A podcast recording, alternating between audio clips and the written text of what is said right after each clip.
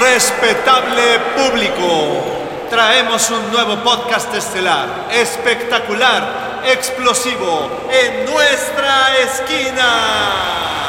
Un podcast desde ambos lados de la frontera. En esta esquina, Daniela desde la Ciudad de México. Y en esta otra, Victoria desde Nueva York. Lucharán de dos a tres caídas, con límite de tiempo, el cambio climático, la desigualdad de género, la tecnología y sus aplicaciones y, ¿por qué no?, también la política y entretenimiento.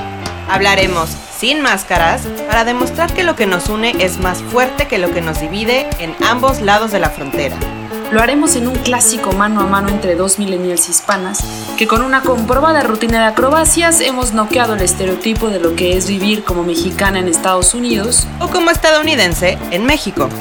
Siendo más técnicas que rudas, haremos vibrar al público trayendo estos y otros temas a ras de lona. Cuando los teléfonos inteligentes conocieron a los visionarios de Silicon Valley, nacieron los llamados servicios sobre demanda. Todos los Ubers, Airbnbs y Postmates comenzaron a aparecer en el mundo, inaugurando la era de los unicornios, los emprendedores y de las interminables oportunidades de negocio. Pero cuando la visión Silicon Valley le alcanzó la realidad del Valle de México, surgieron también los choques culturales nunca previstos en Sand Hill Road y Palo Alto, los plantones de taxistas, la incertidumbre legislativa y sobre todo el surgimiento de trabajadores que parecen nunca dejar de pedalear o de dar vueltas para lograr un ingreso. En el episodio de este día, la gig economy contra la precarización de empleos. Yo soy Victoria Gaitán. Y yo Daniela Dib. Y este es el sexto episodio de En nuestra esquina. ¡Comenzamos! Hola, ¿cómo están a todos? Eh, buenas noches, espero que estén muy bien. Victoria, ¿tú cómo te encuentras? Estuvimos, te sentí cerca de la ciudad, pero ya te fuiste. Estuve cerca, estuve unos breves días, un fin de semana prácticamente, pero ya volví, ya volví a tierras neoyorquinas. Ay, bo, terrible porque no nos vimos, pero, pero mínimo hubieras, nos hubiéramos tomado la foto para que la gente crea que sí somos, sí nos, que sí nos conocemos. que sí nos llevamos bien. Exacto. Eh, pero bueno, pues esta semana eh, eh, que estamos grabando, que es la de la, tercera de octubre, han ocurrido noticias muy interesantes en todo el, mundo de las startups a nivel pues, global. Y en particular, no sé si estuviste pendiente de lo que ha pasado con WeWork. Sí, lo he estado siguiendo todos los días. Bueno, no todos los días, pero, pero estoy al pendiente. Pendiente, pues sí, o sea, no tiene, WeWork es un modelo de negocio distinto al que vamos a hablar en este episodio, que es la, llamada gig economy, pero creo que tiene pues una relación importante porque es el ejemplo perfecto de por qué las startups son también em, para todo el mundo emprendedor y el ecosistema de toda la gente que quiere desarrollar una app y poner un, un negocio basado en eso, porque a veces es malo valorar una, una startup con, con tanto dinero, ¿no? Es, eh, o sea, WeWork le inyectaron tanto capital que llegó a valer 80 millones de dólares. 80, no sé, sí, 80 millones de dólares. 80 mil millones. 80 mil millones de dólares.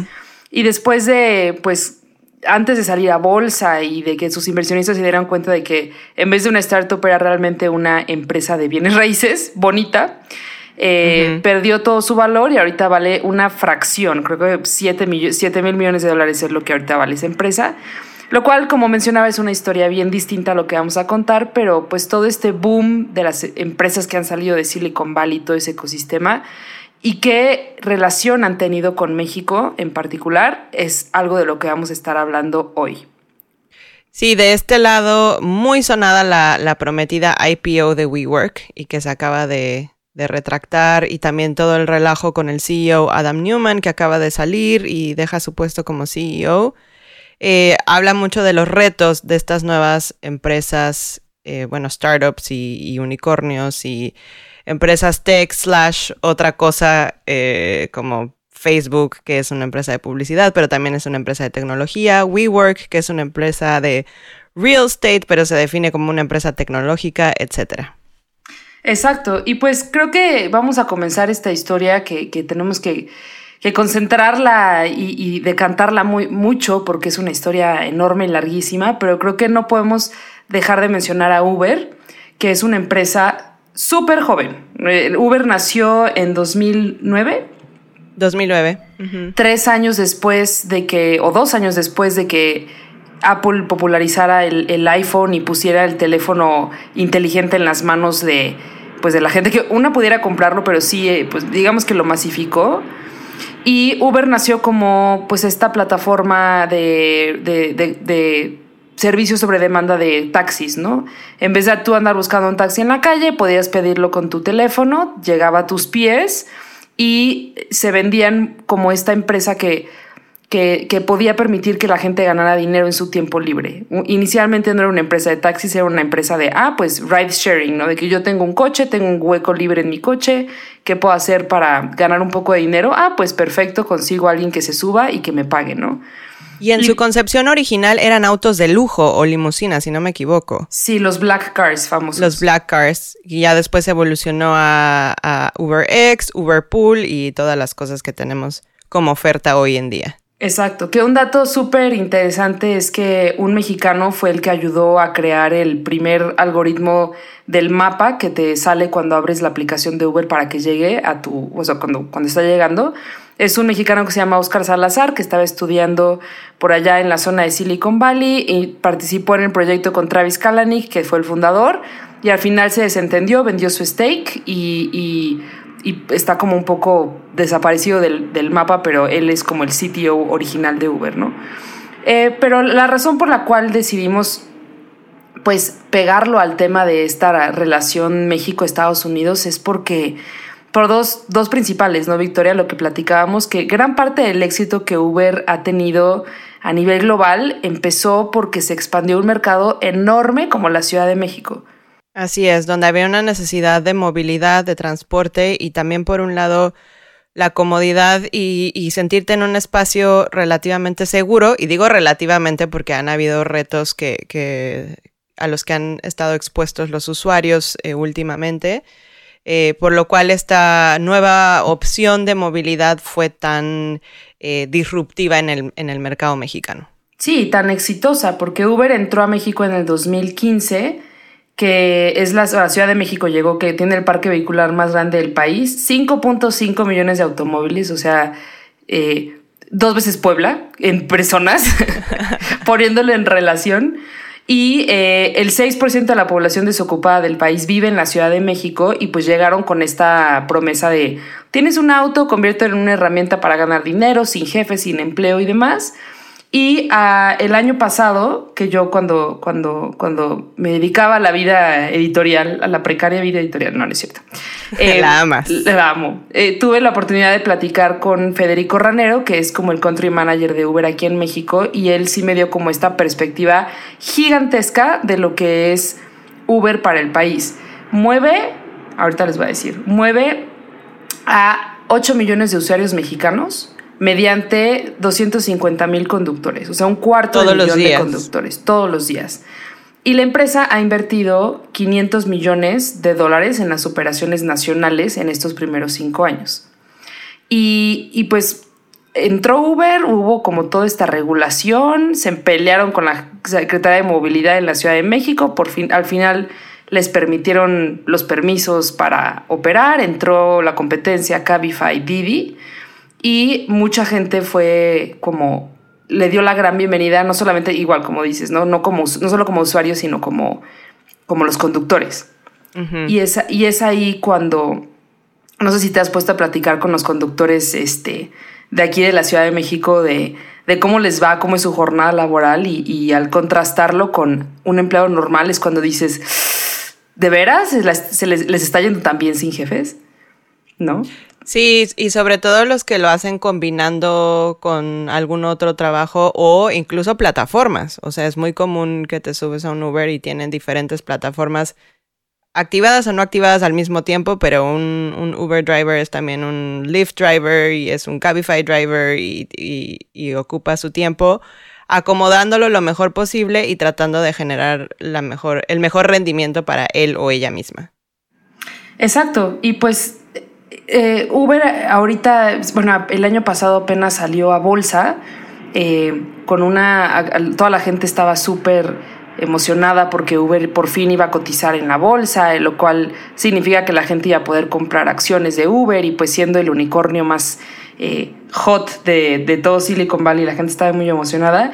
Y, pues yo creo que la, empresa que, ejemplifica y que vino a transformar, y, yo creo que a, crear la gig economy tal cual la conocemos hoy, hoy en día.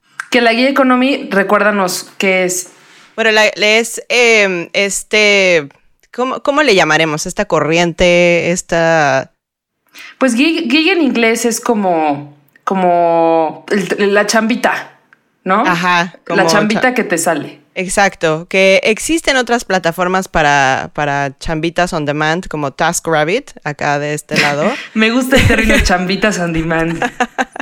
Pero en este caso pues, es de, movilidad o de, conductores.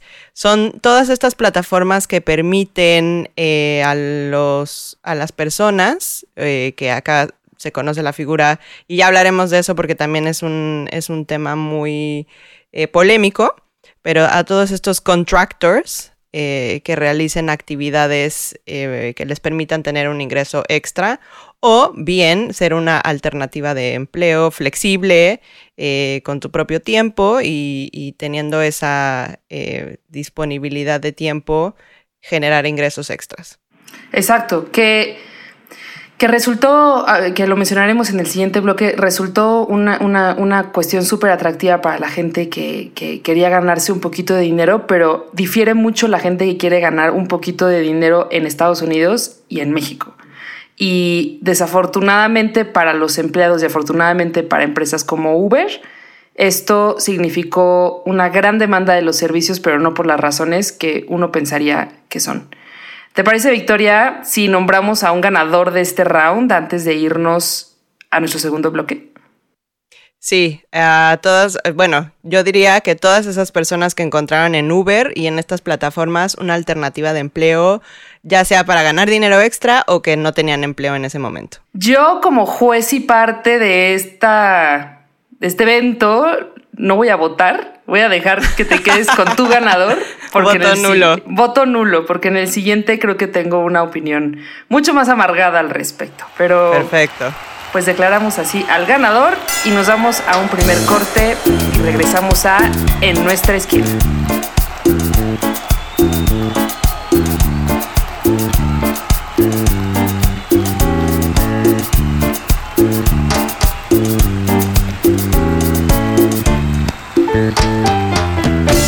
Volvemos a en esta esquina, en este segundo round, donde estamos hablando de la gig economy contra la precarización de empleos. Y Victoria, por favor, recuérdanos cuál fue el ganador de tu round, bueno, tu ganador del round pasado. Yo me fui por todas las personas y que por una u otra razón encontraron en estas plataformas eh, de la gig economy, Uber, Lyft, Cabify y no nada más de transporte, sino otras, eh, una alternativa a sus ingresos o bien una fuente de trabajo que les permitiera horarios flexibles y prácticamente ser su propio jefe. Porque, bueno, ya fuera por un tema de, de economía, de tener mayores ingresos, y también porque, como mencionabas, Uber nació a partir del 2009 una época muy crítica después de la recesión en la que la gente pues prácticamente estaba buscando eh, cómo maximizar sus, sus, eh, sus ingresos prácticamente para que les alcanzara eh, sus salarios. Exacto, es súper importante tener el contexto de cuándo nacen estas aplicaciones porque le diste creo que en el clavo.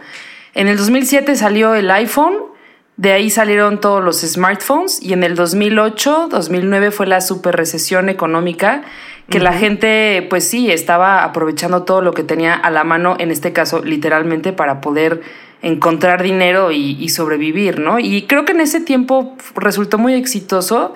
En Estados Unidos mucha gente también empezó a, a utilizar todas estas apps, pero en Latinoamérica pasó algo bien chistoso, porque si bien si bien en Estados Unidos había una crisis, en, esta región creo que siempre ha habido crisis, siempre ha habido gente que trata de buscar trabajo como sea. Estamos acostumbrados a hacer más con menos. Y hacer chambitas, ¿no? O sea, el, señor que vende cosas en, en, la esquina, eh, el, que repara de repente sus ratos libres y demás. Y la gente que no tiene una educación formal en, México es mucho mayor y, también pues el salario mínimo en México es mucho menor. Menor. Eh, y yo tengo mi teoría muy cínica de que, o sea, en, veámoslo como con en el caso de Uber, ¿no? Uber llegó a México en el 2015 a un mercado gigantesco que era la Ciudad de México. Al año empezaron a tener no sé cuántos millones de usuarios y eh, fue cuando empezó su expansión global, ¿no? Llegaron a eh, al resto de Latinoamérica. Siempre como que la Ciudad de México es un laboratorio para ver si funciona en otros lados y ya después abren las otras ciudades capitales de la región, ¿no? Bogotá, Buenos Aires, Lima. Sao Paulo, Río de Janeiro, todas las grandes capitales. Exacto. Y, pues llegó también a India y en India sí les dieron una patada porque salió Grab, que es eh, el, Uber indio y pues de hecho se tuvo que salir de ahí. Eh, y en México, pues fue como, ah, no, pues Uber en México está haciendo lo que los taxistas no, no hacen, ¿no? Que es dar un buen servicio, porque acá típico que te subes a un taxi y, uy, no, allá no llego. O, o se van por el... ¿Nunca has visto, te has subido a los taxis de la muerte? Literal, se llaman taxis de la muerte.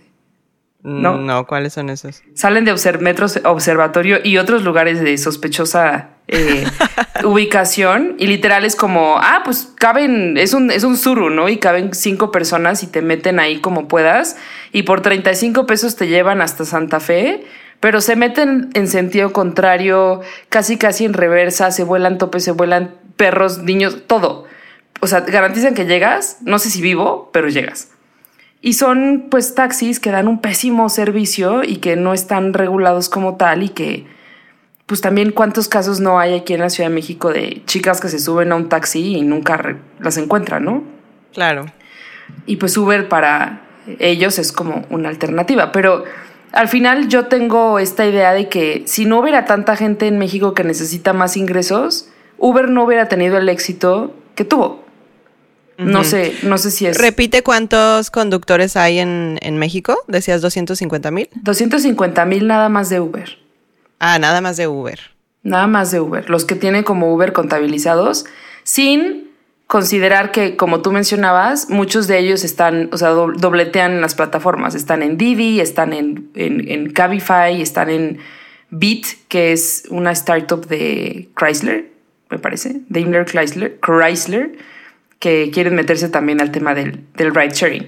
Y no solamente es Uber, salieron los Rapis, eh, que es un unicornio DoorDash. DoorDash acá en, Estados Unidos, que es como igual un servicio de delivery de comida. Que hay, hay, una pregunta interesante para ti. ¿Cómo es el, la persona que entrega comida en, en, esta, en Nueva York en específico? O sea, el, demográfico de esas personas. ¿Cómo e, eh, era mi pregunta? ¿Cómo, ¿Cómo es físicamente? Sí. Pues la mayoría son minorías, o sea, y minorías hispanas. Eh, bueno, aquí en el, estado de Nueva York, en la ciudad de Nueva York, es muy común que las minorías hispanas son quienes tienen este tipo de trabajos. Bueno, en, los Ubers y en los Lyft y los Cabify, los ride sharing, eh, hay de todo. africanos, indios, hispanos, etc. Pero en las eh, delivery de comida, la mayoría sí me ha tocado que son hispanos en sus bicis entregando diferentes pedidos. Sí, entregando y rifándose el físico, porque, o sea, la Ciudad de México tiene sus retos para andar en bici, como es el cochista idiota que te avienta el coche, valga la redundancia.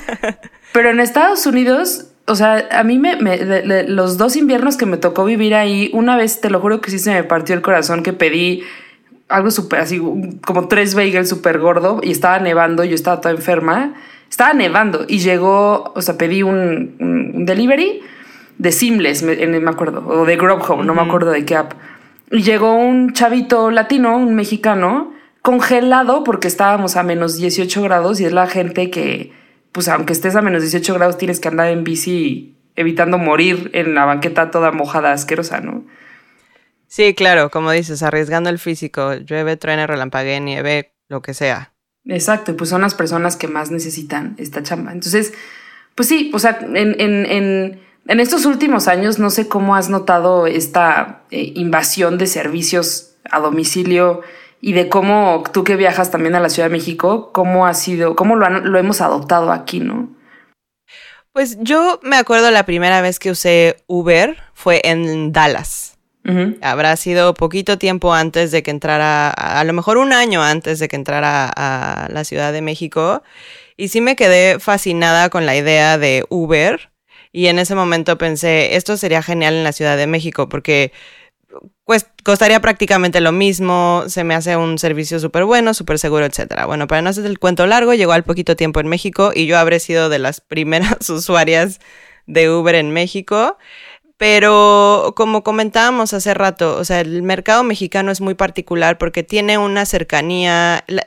me parece que la adopción de servicios de este tipo es, es em, más eh, smooth, digamos, por la cercanía que hay con el mercado estadounidense, por la cantidad de población en las grandes eh, ciudades metropolitanas, eh, por la proximidad en las, en las tendencias, digamos, o sea, somos tenemos esa relación amor-odio entre Estados Unidos y México. Tan cerca de Estados Unidos y tan, ¿cómo es? Sí, ¿no? Tan, tan lejos de Dios. Tan lejos de Dios y tan cerca de Estados Unidos que aplica para todo, incluso para este tipo de cosas. Sí, no, y, y total, yo igual me acuerdo, creo, creo, que la primera vez que lo que usé Uber fue en Nueva York en el 2016 o 15, y yo de, oh por Dios, la maravilla, me siento iluminada y llegué a México y lo, lo, lo, metieron, o sea, empezó también. No, te imaginas cuando llegó a Puebla, ahí sí fue como cuando entró el Telecán y entró el McDonald's a, a mi bello pueblo y la gente hacía fila, o sea, sí era una cosa como, wow, ¿qué es eso, no?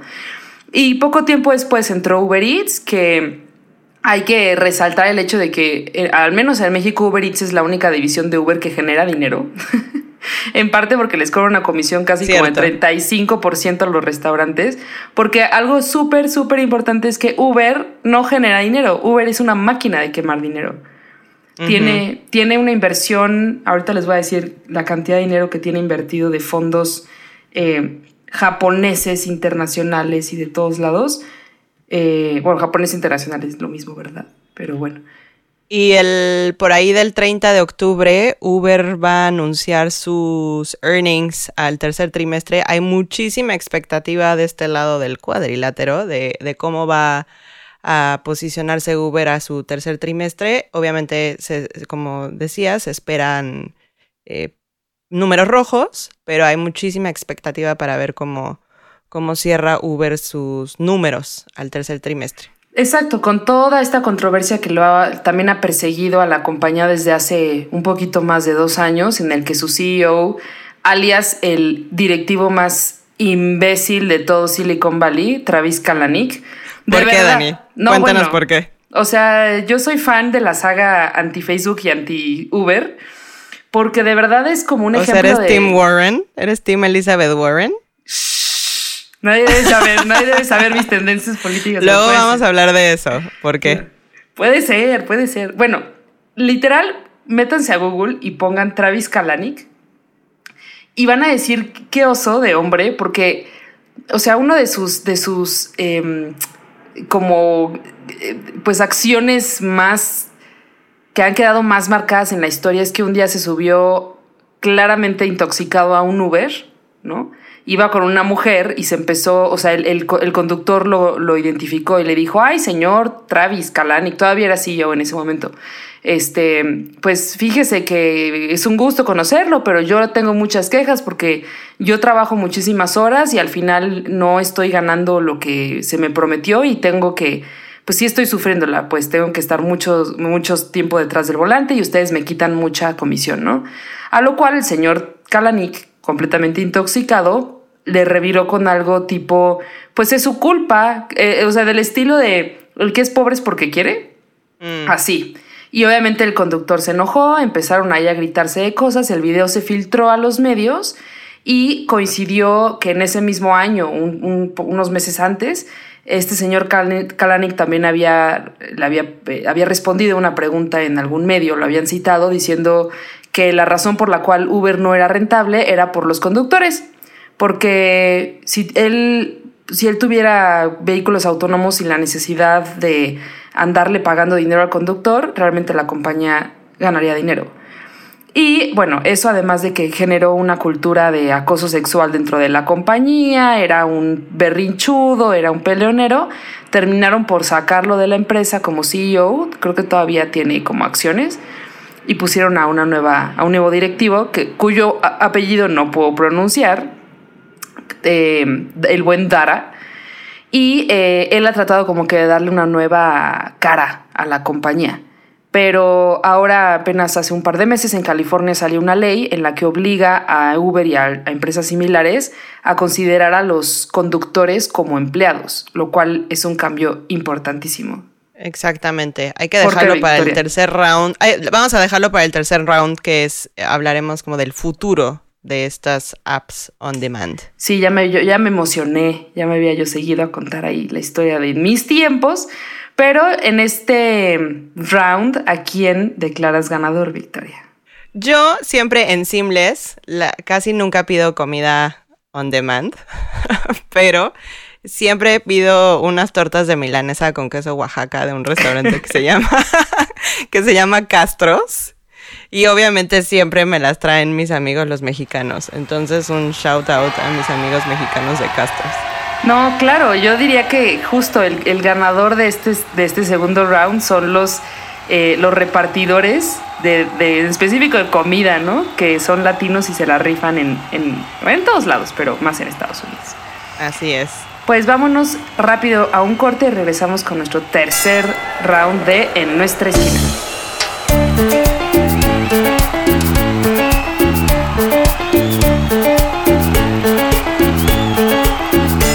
Regresamos al tercer round de En nuestra esquina, donde en este episodio estamos hablando sobre la gig economy versus la precarización de empleos.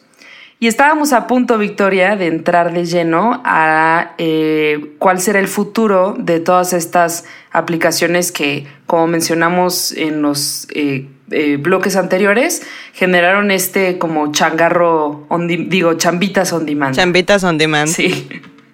¿Tú qué, cuál es tu, tu, forecast de qué pasará con estas empresas a futuro? Pues empezamos hablando o, diste un breve preview de la ley que California acaba de aprobar. Y esto es un indicador de las tendencias de, bueno, uno, el rezago de los gobiernos y de las leyes contra el avance o la rapidez con la que ha avanzado la tecnología prácticamente las leyes y el gobierno eh, tiene, que, tiene que alcanzar a cómo ha ido evolucionando la tecnología.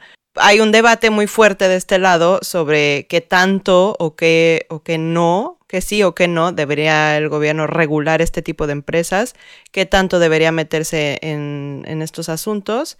Y eh, también el debate sobre qué hacer con este tipo de trabajadores eh, contratistas que sus ingresos, em, ya sea porque generen ingresos extras o dependen totalmente de estas empresas, pues sus derechos sean, eh, ¿cómo, se, cómo, se dirá? Eh, sus derechos como, como un contratista, pues no, no sean... Sí, violentados. Que como tú dices, es como un área muy gris de, de la ley, eh, tanto en Estados Unidos como en México, porque precisamente la, razón por la cual Uber ha podido crecer tan rápido es porque no tiene, o sea, los empleados que tiene hacen la tecnología, se encargan de la operación de la plataforma, del servicio a cliente, de que de garantizar que tú cuando abras tu teléfono y pidas tu, tu coche, llegue y sea como una experiencia un poco simples. No es mucho programador, que sus empleos son mucho mejor pagados que el de un chofer y eh, pues obviamente tienen sus áreas de recursos humanos y, todo, ¿no? Pero en realidad quienes están detrás del volante no son empleados de Uber, son estas personas que mediante Uber encuentran a sus clientes, que es, o sea, Uber digamos que tiene dos clientes, el conductor y el, el, el viajero. Y al conductor pues le va súper mal en ciertos aspectos porque como son empleados solos, no tienen seguro médico, no tienen, eh, creo que en México al menos les obligan a tener un seguro de daños a terceros, pero a veces no tienen seguro para su propio coche y se las hacen de tos. O sea, sí es como un, como un tema el que si te choca un Uber, a veces las compañías de seguros pues no se quieren hacer responsables, ¿no?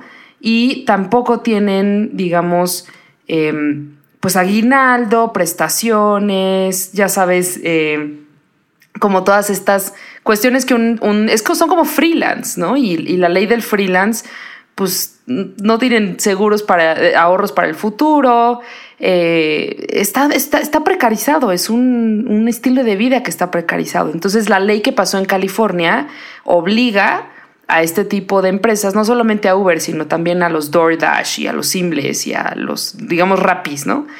Eh, Rappi no A todas las apps. A todas las apps, a que los, a las personas que dan el servicio a su nombre sí estén empleados o al menos tengan ciertos em, beneficios. Que si esa ley se aplica y empieza a crecer y se expande por el resto del mundo, es cuando estas aplicaciones van a... Todo el mundo se va a dar cuenta que en realidad crecieron apalancados por gente que, pues, sin deberla ni temerla, le están nada más sirviendo a la plataforma. Es mi opinión, no sé la tuya. Bueno, sí, justamente California es curioso, ¿no? Porque es justamente el estado en donde nace prácticamente la gig economy, donde se produce este boom del Silicon Valley y también es el, es el primer estado en donde se aprueba una ley tan eh, ambiciosa como esta, que es el proyecto de Ley 5 o AB5 en inglés, que firmó recientemente el gobernador Gavin Newsom en septiembre pasado. Donde, como decías, Dani, es los trabajadores de todas este, este tipo de apps, Uber, Lyft, Cabify, son considerados a partir del primer, o serán considerados a partir del primero de enero del 2020 empleados y no contratistas independientes, lo que les garantizará un sueldo, les garantizará ciertas prestaciones de ley, no tengo certeza de cuáles, pero eh, seguro médico, me imagino, y también la opción de, de unirse a un sindicato. Ahora imagínate que eso se extrapole a la Ciudad de México, donde han habido las protestas que paralizan a la ciudad, los miles de taxis, de uniones de taxistas que paralizan a la ciudad, porque lo que ellos quieren es sacar a las aplicaciones de la ciudad completamente porque sí les quitan mucho trabajo, que al final pues es un debate, ¿no? Lo que ofrece Uber no lo ofrecen los taxistas, pero al final los taxistas sí están sindicalizados y sí tienen un poquito más de como trabajadores, como de campo de acción y, y pues en Uber tienen beneficios distintos, pero pues es un, es un ir y venir que creo que va a estar muy interesante observar cómo se pone. Y eso que en México no se han volteado a ver a los ciclistas. De verdad, yo veo los, cómo mm. se rifan la vida los, los rapis, los corner shops, los este. Incluso Uber, tú sabías, Uber Eats tiene una, o sea, como una cosa para que tú como repartidor entregues las cosas a pie. O sea, ya de plano de no nos importa si caminas o andas en muletas. O sea, mientras tú puedas entregar cosas, te lo juro, siempre. Yo he pedido sushi dos, tres veces y llega una señora y la, el otro día la vi como. O sea, no sé qué estaba yo revisando en lo que me le entregó y se fue y vi que se fue a pie. Y sí hay como una opción en la que tú puedes como repartidor moverte a pie. O sea que, pues no sé, dice mucho, ¿no? De que vengan, vengan todos, alimenten mi monstruo de, de pedidos a costa de lo que sea. Es una forma de solucionar el reto de la última milla. La famosa última milla, exactamente. La famosa última milla. Oye, y fun fact de este proyecto de ley en California, el AB5 o el proyecto de ley 5, fue propuesto por una latina. ¿Por quién? Por la, por la congresista estatal Lorena González, es del Partido Demócrata, y fue quien propuso esta ley que ahorita ya se aprobó, ya la firmó el gobernador y entrará en vigor el primero de enero del 2020. Y empresas como Uber, Lyft y DoorDash están haciendo mucho lobbying para tratar de, contrarrestar la ley e incluso eh, crear una especie de, fondo de 90 millones, me parece, para eh, generar algunos eh, beneficios para sus empleados y poder contrarrestar los efectos de esta ley. Claro, que, que en, en, un episodio posterior vamos a hablar justo de cómo California afecta tanto, eh, tanto a Estados Unidos como a México en muchas cuestiones, porque sí, justo Silicon Valley está en California y también ahorita California o San Francisco al menos es una de las ciudades donde hay más gente que no tiene casa, o sea, homeless, gente sí, que la desigualdad es, es terrible. Exacto, la desigualdad económica es brutal y al mismo tiempo es el estado con más latinos, ¿no? Que, que tiene en todo Estados Unidos. Entonces, sin duda vamos a hablar un poco más a fondo de eso. Pero, pues, para que no se nos alargue más este episodio del que podríamos estar hablando horas y horas. Espera, Otro, otro fun fact que no lo quise dejar. es también muy chistoso porque en octubre, en la primera semana de octubre, no sé si tú supiste que Uber lanzó Uber Works. Es todavía un piloto en la ciudad de Chicago. Suena muy sospechoso, pero ¿qué es? Bueno, Uber Works es como chambitas on demand porque es un... hay un artículo de Business Insider que dice Uber es... Eh, the biggest pioneer of the gig economy work, el pionero de, de la economía... Chambitas de chambitas.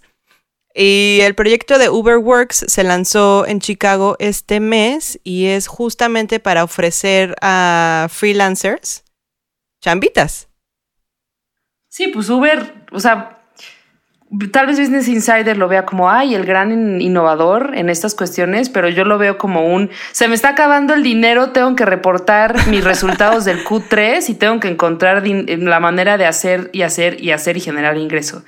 Te digo que yo soy una cínica, ya me amargué, pero yo lo veo así, al menos. Y, bueno, y es un en ¿cómo se llama? En colaboración con negocios locales en la ciudad de Chicago y puedes entrar a esta plataforma en seis categorías.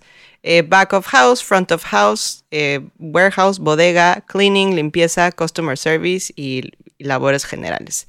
Y algunos de los trabajos son como eh, bartender, Em, en una línea de, de, eh, se me está cruzando el se me está cruzando el spanglish, pero assembly line work, o sea, en una como en una fábrica. Sí, una línea de producción, sí. Una línea de producción en la fábrica o en una cocina. Esos son el tipo de, de, trabajos que pues habrá que, ver, habrá que ver si, si, logra convertirse en un, pues suena como a un reclutador, básicamente, ¿no? Reclutador de, de, short term jobs. Pero bueno, Victoria, ahora sí tenemos que declarar un ganador de este, de este, de este bloque. ¿A quién declaras ganador? Mm, híjole, el bolsillo de Travis Calanis. No, California. Yo digo que California. Obviamente, California. California, orgullosamente mi, mi, pueblo original. Obvio, California gana y California pierde con estas aplicaciones, pero sin duda es un protagonista eh, pues de, de toda esta gig economy. Y, además está no solamente aprobando leyes en, en cuanto a la gig economy, pero de todo tipo anda súper progre California este 2019. Capaz si se independiza. El Cali, Calexit para 2020. pues ahora sí, antes de irnos, vamos a nuestra amada sección de SmackDown. Súper rápido. Victoria, para prepararte para este episodio, ¿qué fue lo que más recomiendas? Hace unas tres semanas, cuando fue la Asamblea General de la ONU, fui a unas conferencias que se llaman Concordia y son una serie de conferencias que se hacen en Colombia, en España me parece, y aquí en Estados Unidos. Y son al margen de la Asamblea General. Y en una de las conferencias habló Brad Smith, presidente de Microsoft, sobre los retos de la era digital, justamente. Y la verdad es que la conferencia fue prácticamente para presentar su nuevo libro que acaba de lanzar en septiembre, que se llama Tools and Weapons, The Promise and the Peril of the Digital Age. Herramientas y armas, la promesa y los riesgos de la era digital. Aquí lo tengo, mira. Ñoña. Y lo regalaban. Full disclosure, lo regalaban al final de la conferencia. Pero está muy interesante porque eh, habla justamente de cómo las empresas Microsoft, habiendo vivido ya con anterioridad este enfrentamiento con el gobierno en los, ¿qué fue? ¿El 90s o eh, early 2000s? Por este caso de, de antimonopolio, pues digamos que ya tiene cierta experiencia con es un antecedente bastante importante a todo lo que está viviendo ahorita, por ejemplo, Facebook, eh, Twitter, todas estas plataformas de información y desinformación y los retos de la desinformación actual. Está muy interesante. La verdad no lo he terminado de leer. Eh, el prólogo lo escribe Bill Gates y hablan justamente de cómo juntos, tanto Brad Smith como Bill Gates y todo el equipo de Microsoft han sorteado los retos que se han presentado gracias a la tecnología al paso de los años. Eh, y además lo coescribe con Carol Ann Brown, que es la directora de comunicaciones y relaciones exteriores de Microsoft. Muy bien. Esa es mi recomendación de la semana. Pues yo también les voy a recomendar algo que he estado leyendo, que como les mencioné antes, a mí me apasionan las sagas de startups fallidas y bueno, no fallidas, pero como muy controversiales. Y yo estoy leyendo un libro que salió apenas de un periodista del New York Times que se llama Mike Isaac, que si lo siguen en Twitter también está, está muy chistoso. Y él eh, sacó un libro apenas que se llama Super Pumped. Eh, como, bueno, ven que en Estados Unidos la, la, bomba de gasolina se llama pump y también es como un juego de palabras a, alguien que alguien que está super pumped es alguien que está como súper inflado, ¿no? En el gimnasio. Entonces se llama Super Pump, The Battle for Uber. Y eh, pues cuenta exactamente eh, de una manera infinitamente mejor que como nosotros se los pudimos contar acá, cuál ha sido la historia de Uber, cuál es la historia detrás de su CEO, de su comportamiento y por qué es eh, un unicornio atípico que todas las startups del mundo no deberían admirar por las razones que lo hacen. Sí tiene cosas Uber que tienen que admirarse, pero no el hecho de de crecer como lo hizo, ¿no? En una, en una forma súper agresiva, en un ambiente súper bro, brotopia, ¿no? De que ahí la cultura machista dominaba. Y es un libro que ha dado ahorita bastante de qué hablar y que justo abre bocado para platicar sobre lo que va a suceder con este tipo de empresas en un futuro. Entonces, se lo recomiendo, pueden comprarlo en Kindle. Yo me lo traje de un viaje en su formato de hardcover y me cobraron extra porque yo ando, soy esa persona que se compra libros enormes y luego pues le cobran extra, pero no me importa, aquí los tengo coleccionados. Y pues lo, Yo también prefiero el, el, papel. Exactamente. Pero pues esa es mi recomendación, si lo pueden escuchar o digo leer, está buenísimo. Y con esto, Victoria querida, terminamos nuestro sexto episodio de En nuestra esquina y esperamos que nos den comentarios, nos compartan, nos digan si les gusta, si no, y pues que nos escuchen a la próxima, ¿no? Y nos sigan en nuestras redes sociales y si pueden echarnos unas cinco estrellitas o las que quieran en, en iTunes o en Spotify para que nos sigan escuchando. Exactamente. Victoria, desde Nueva York. Daniela desde la Ciudad de México. Y esto fue En nuestra esquina. Conducido por Daniela Div y Victoria Gaitán. Producido y editado por Eliseo Santillán. Descarga nuestros episodios cada semana desde tu plataforma digital favorita y síguenos en nuestras redes sociales en Facebook, Twitter e Instagram.